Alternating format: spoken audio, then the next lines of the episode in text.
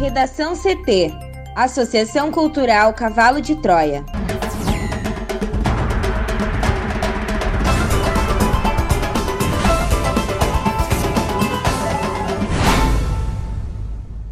Agora, no Redação CT. Estrutura para montagem de hospital de campanha chega ao Rio Grande do Sul. Estado completa duas semanas de recordes na média móvel de mortes por Covid-19. Câmara aprova em segundo turno PEC que viabiliza a retomada do auxílio emergencial. Servidores públicos ficarão 15 anos sem reajuste com a aprovação da PEC emergencial.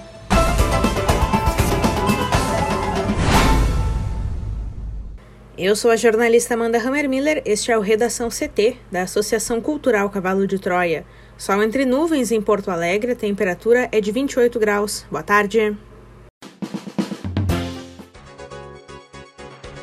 Sexta-feira deve ter tempo firme e presença de sol em todo o Rio Grande do Sul. Uma massa de ar seco segue inibindo a formação de nuvens carregadas, proporcionando um dia de céu aberto em todas as áreas. Na capital, máxima de 28 graus. A previsão do tempo completa daqui a pouco. A estrutura que será utilizada para a montagem do hospital de campanha em Porto Alegre chegou no final da madrugada desta sexta na base aérea de Canoas. Ainda falta chegar equipamentos que virão em outro voo.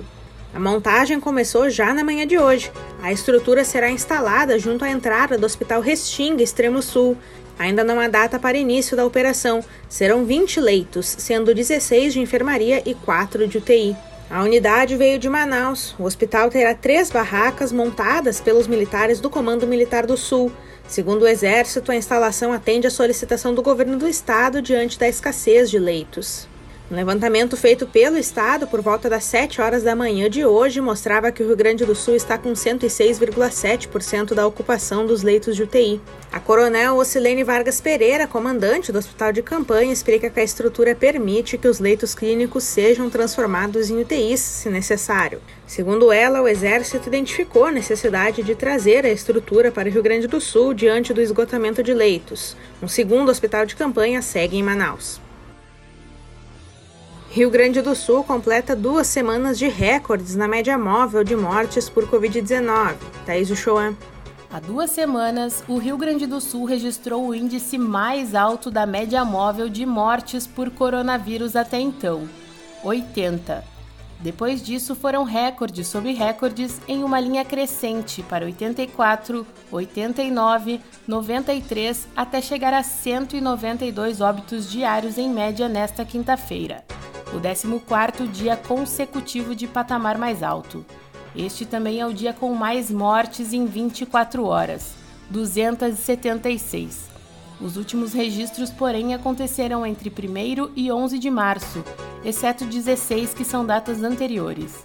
Assim, de acordo com a Secretaria Estadual da Saúde, o estado chega a 14.363 óbitos por Covid-19. O total de vítimas desde o começo da pandemia é superior à população de diversas cidades do estado. A Secretaria Estadual da Saúde registrou ainda mais 7.103 pessoas infectadas com o coronavírus. Assim, o Rio Grande do Sul tem, desde o começo da pandemia, 720.461 casos confirmados. Do total, 665.869, o que representa 92,4%, são considerados recuperados, mas 40.167 seguem em acompanhamento. A taxa de letalidade é de 2%. Na tarde desta quinta, a taxa de ocupação dos leitos de UTI chegou a marcar mais de 107% das vagas ocupadas, tanto pelo SUS quanto por planos particulares. Havia 3.302 pacientes necessitando tratamento intensivo para 3.086 leitos, sendo que quase 82% deles estava entubado. Outros 174 pacientes aguardavam a transferência para uma UTI. A vacinação já atingiu 573.056 pessoas com a primeira dose, o equivalente a 5,01% da população, e a 12,81% dos grupos prioritários. Dessas pessoas, 172.760 receberam a segunda dose, ou seja, 1,51% da população gaúcha e 3,86% dos integrantes dos grupos prioritários foram imunizados. Depois de passar a marca de 2 mil mortes em um só dia, na quarta-feira, o Brasil tem mais de 270 mil mortes e 11,2 milhões de casos confirmados pela Covid-19. Para o Redação CT, Thaís Uchoa. Câmara aprova em segundo turno PEC que viabiliza a retomada do auxílio emergencial. A Câmara dos Deputados concluiu no início da madrugada desta sexta-feira a aprovação, em segundo turno, da proposta de emenda à Constituição, conhecida como PEC emergencial, que prevê mecanismos para evitar o descontrole dos gastos públicos e viabiliza a retomada do auxílio emergencial. A votação da PEC começou na última terça, quando os parlamentares deram aval à tramitação da proposta. E em seguida, na madrugada de quarta, o texto base foi aprovado.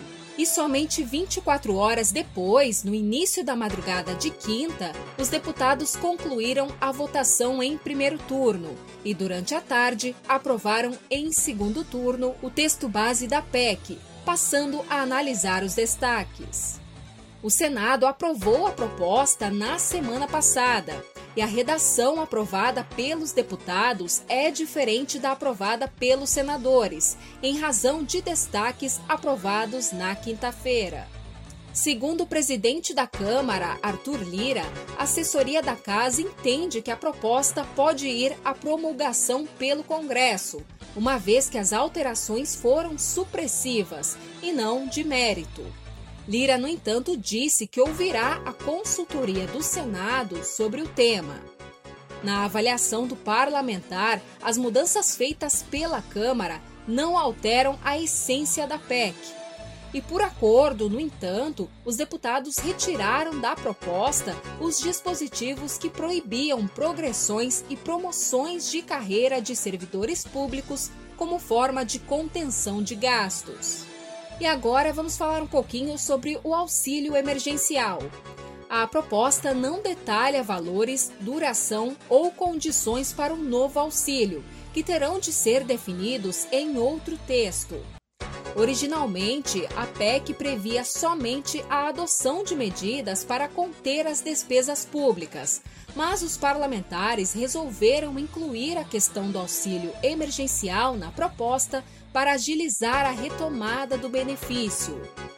A PEC flexibiliza regras fiscais para abrir espaço para a retomada do programa.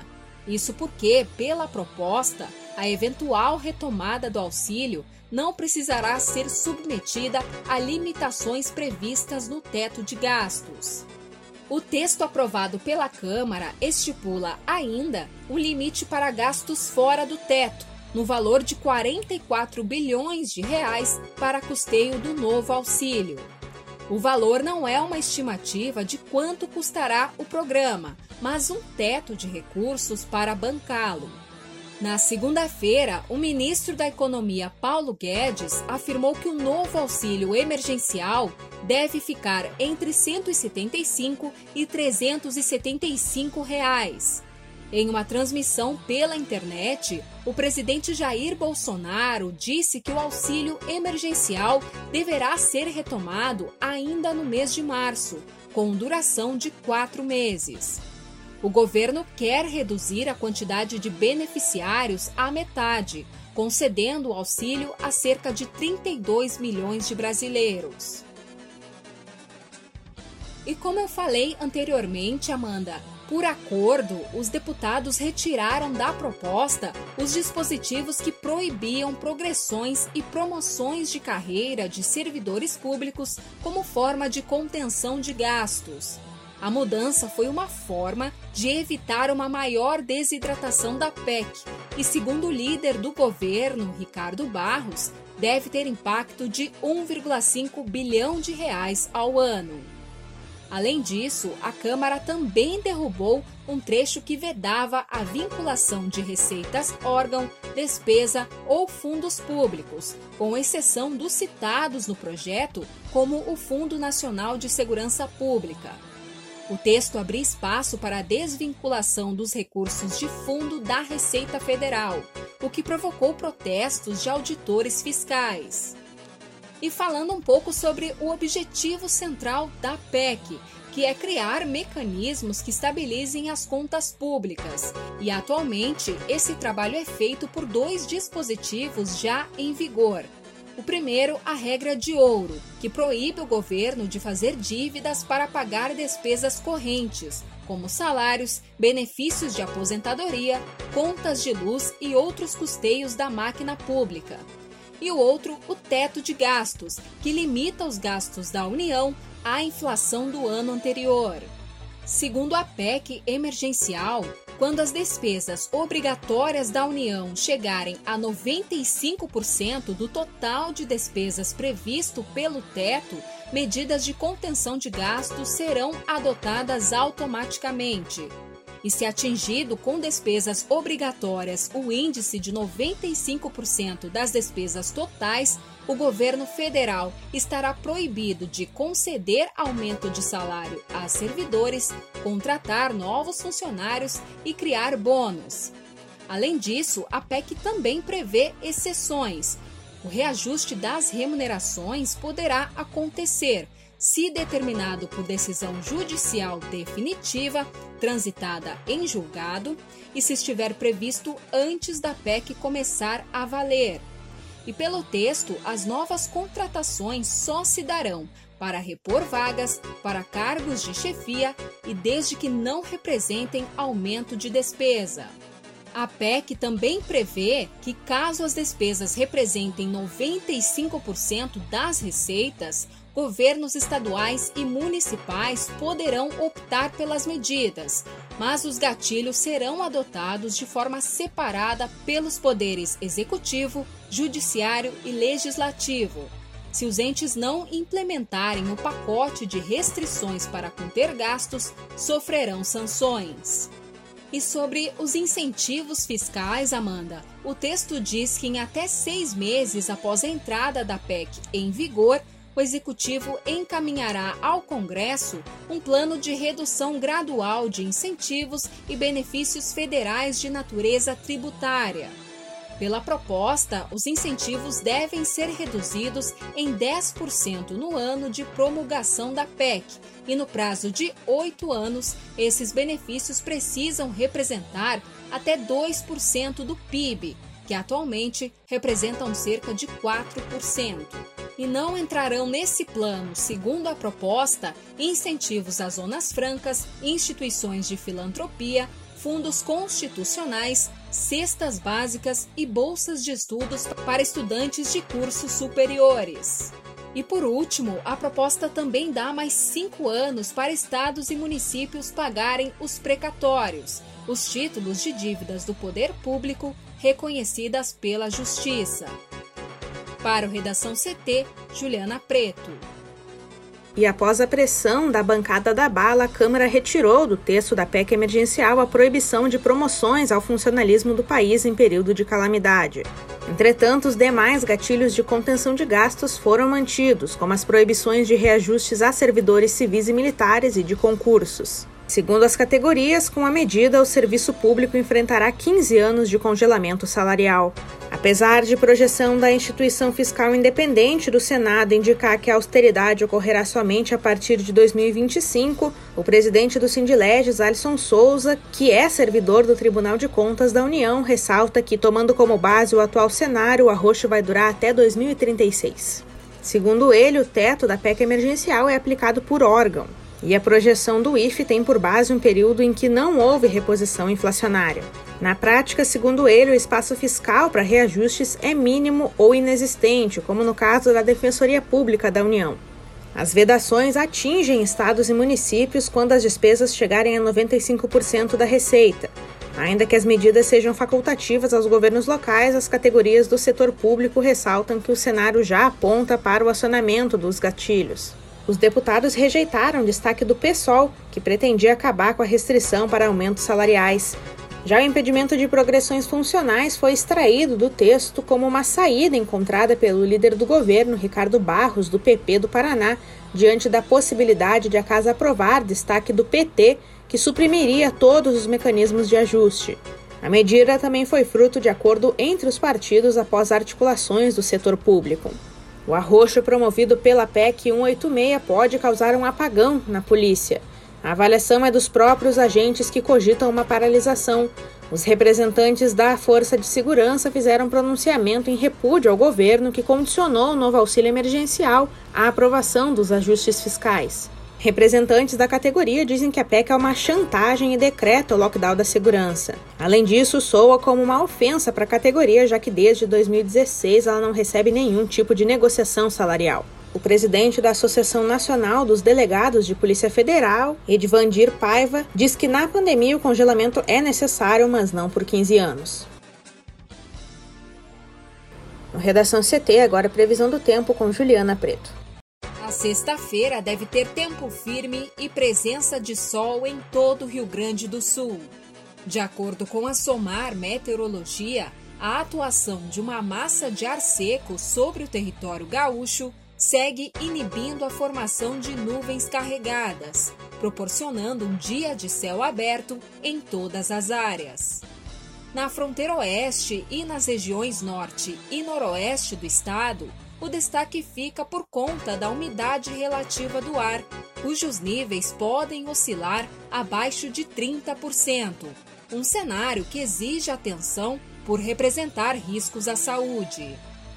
Na Serra, o dia amanheceu hoje com temperaturas baixas em alguns municípios, como foi o caso de São José dos Ausentes e Vacaria, que registraram mínima de 7 graus nesse período.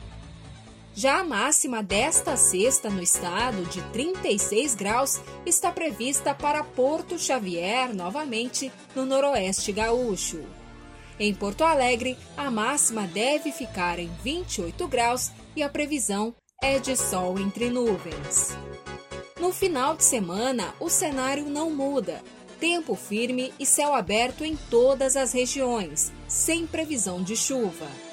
As temperaturas também tendem a ficar parecidas com as apontadas nesta sexta. Na capital, a variação térmica fica entre 19 e 31 graus no sábado e 18 a 29 graus no domingo.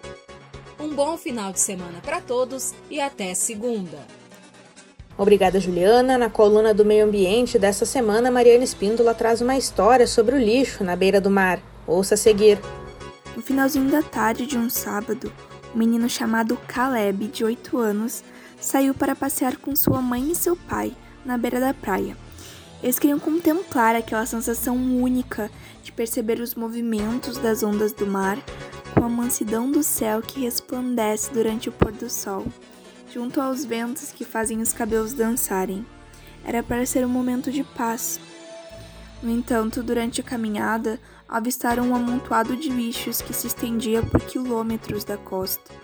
Além disso, um cheiro forte tornava desconfortável a respiração. Leia a coluna completa no nosso portal redacão.cavalodetroia.org.br. Redação CT. Apresentação Amanda Hammermiller. Colaboração Juliana Preto, Thaís Uchoa e Mariana Espíndola. Uma produção da Associação Cultural Cavalo de Troia com apoio da Fundação Laro Campos e Marielle Franco. Próxima edição na segunda-feira. Boa tarde.